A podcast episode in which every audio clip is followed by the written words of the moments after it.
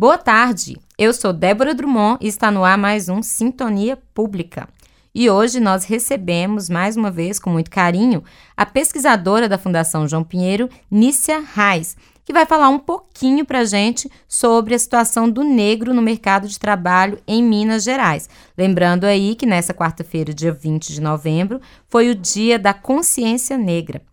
Boa tarde, Nícia. É um prazer tê-la novamente aqui no programa. Boa tarde, Débora. O prazer é meu. Então, Nícia, vamos falar um pouquinho aí.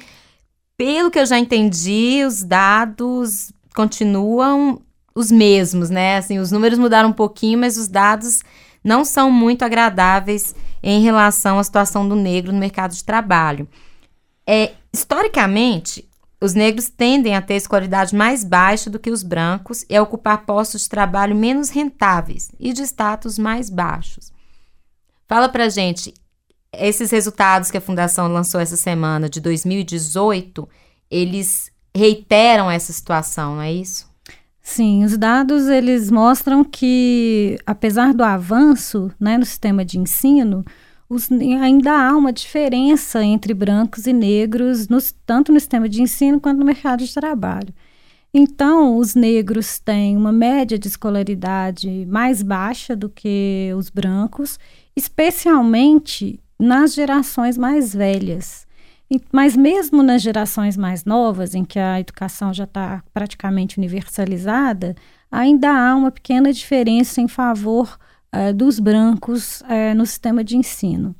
E o resultado é, é, disso é, a gente vê no mercado de trabalho, em que os negros têm mais dificuldade de achar um emprego e quando acham, ou seja, eles têm uma taxa de desocupação maior do que os brancos, historicamente, isso se mantém. E quando se inserem, é, quando conseguem uma ocupação, elas tendem a ser de pior qualidade, né? Então, esses dados eles se mantêm apesar de diversos avanços que a gente vê para a população negra no Brasil e em Minas Gerais, especialmente. O abismo tem reduzido, mas ainda não o suficiente, é mais ou menos isso? É exatamente isso.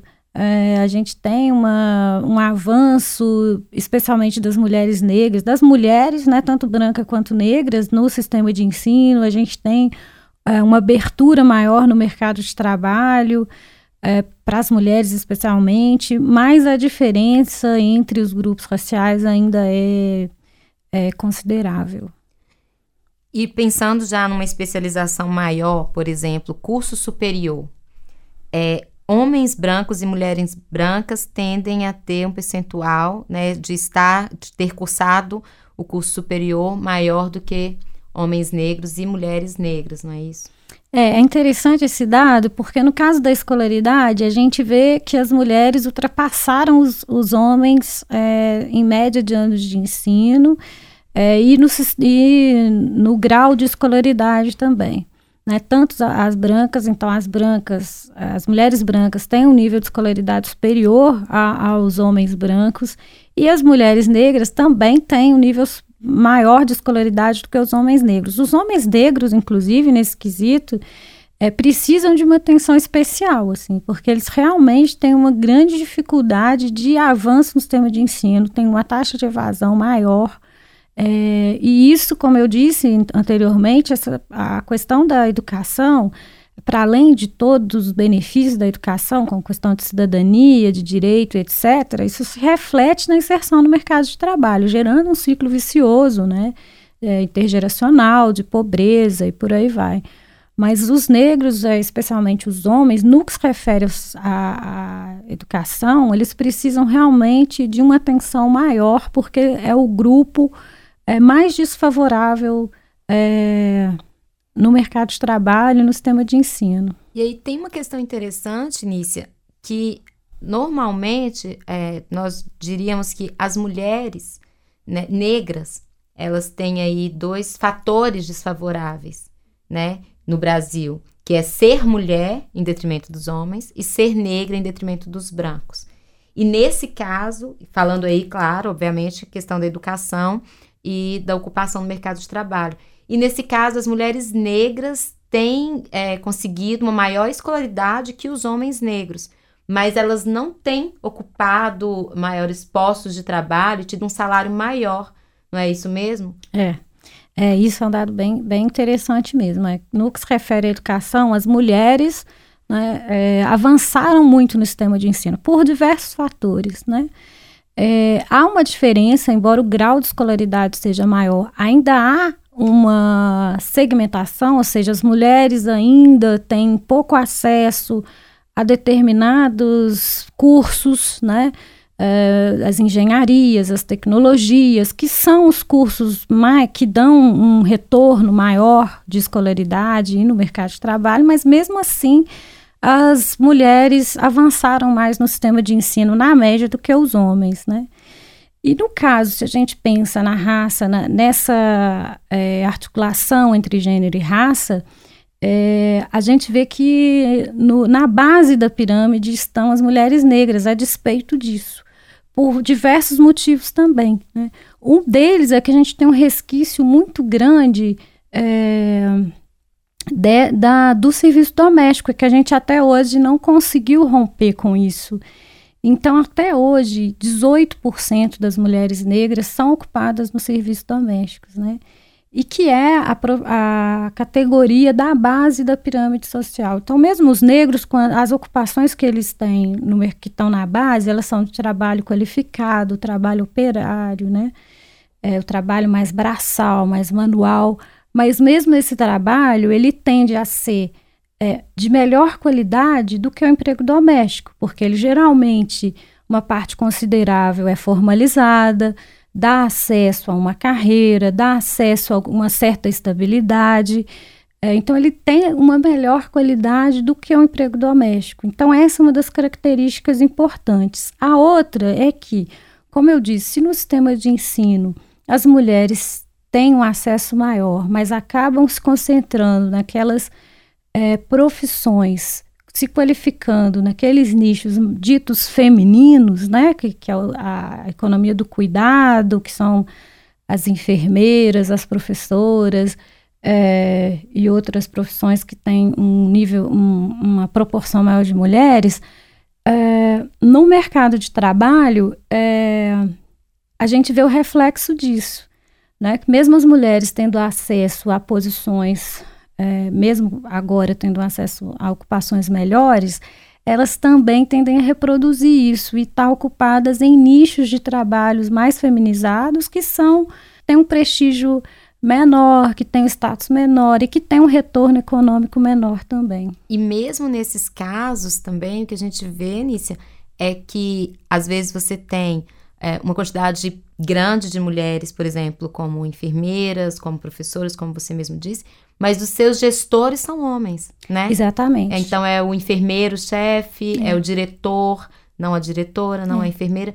Não é? Mesmo assim, a gente ainda vê que, a, a, a, para além das profissões que são mais, com uma quantidade maior de mulheres, profissões mais, vamos dizer assim, femininas ainda, como você disse, do cuidado, os homens ainda sobrepõem em relação aos salários e a estarem ocupando as melhores posições nesses, nessas ocupações. Exatamente. Quer dizer, se a gente olha isso por grupos ocupacionais, é, os grupos de, que, tem, que detêm maior poder e que, que são os diretores, os gerentes, eles tendem a ter uma proporção muito maior de homens do que de mulheres. E as mulheres que chegam nesses postos geralmente são as mulheres brancas, né? Uh, então você tem aí essa sobreposição, e como eu disse, embora isso tenha se modificado, ainda é considerável. E o mais interessante é que nessas carreiras do topo, a diferença de renda entre homens e mulheres é maior. Então, na base, é, a diferença de renda entre homens e mulheres, entre negros e brancos, ela é menor do que no topo da pirâmide, em que nessas ocupações mais rentáveis, a diferença de renda média dos homens branco, brancos é maior uh, do que na base da pirâmide. Então, operários e operárias ganham mais próximo exatamente. do que é, gerentes homens de gerentes mulheres. Né? Exatamente, né? exatamente. Nisso, você falou de uma questão importante que é o trabalho doméstico, o emprego doméstico. O emprego doméstico também ele sofreu muitas alterações ao longo é, é, do tempo, né? Então, assim, Sim. assim, desde a questão, vamos voltando lá atrás mesmo, da escravatura, das escravas, que é, negras que ocupavam esses postos de, de cuidado da casa. E aí a gente veio com todo esse resquício para as empregadas domésticas, em sua maioria negras, é, totalmente é, sem direitos, totalmente na informalidade. Viemos para um momento de carteira assinada, em, em alguma medida, vamos dizer uhum. assim, né, com a PEC das domésticas, uhum. com alguns, alguns direitos aí que foram conquistados. E hoje a gente vê uma mudança nesse mercado de trabalho, vamos dizer assim, também, que é a questão do diarista, a questão de da uma maior informalidade, se retoma uma maior informalidade, mesmo tendo sido uma grande luta para ter uh, o direito, para ser formal. Como que você vê isso? É, você acha que essa informalidade ela é uma, é uma característica geral do mercado de trabalho? Ou isso é um reflexo mesmo dessa é, liberdade que hoje as mulheres têm maior, das escolhas, até da própria escolaridade, que elas conseguem fazer várias coisas ao mesmo tempo, né? Trabalhar o dia todo, estudar, cuidar dos filhos, cuidar da casa. Como que você vê essa questão? Pois é, aí tem, tem duas coisas. Acho que você falou muito bem da questão do emprego doméstico, que a gente tem várias transformações, mas ele ainda é um resquício de todo esse processo histórico que você está dizendo aí, que, que é característico do Brasil e de Minas Gerais, é, que é o caso que a gente está pensando aqui, né? E hoje a gente é, vê que 18% das mulheres negras ainda estão no trabalho doméstico, é, isso mostra um resquício de toda essa história, né? Que a despeito dessa, é, dessa do aumento de direitos, é, uma parte considerável, grande parte das empregadas domésticas são é, é sem carteira assinada. Então, para além da diarista, mesmo as mensalistas, a gente tem uma proporção muito grande ainda é, do emprego doméstico sem carteira assinada. Né? O que é uma situação que a gente tem que pensar muito né, no que se referem às relações raciais e às relações de gênero, né? Porque essas mulheres que estão trabalhando como domésticas, elas estão dando suporte é, a outras mulheres também se inserirem no mercado de trabalho.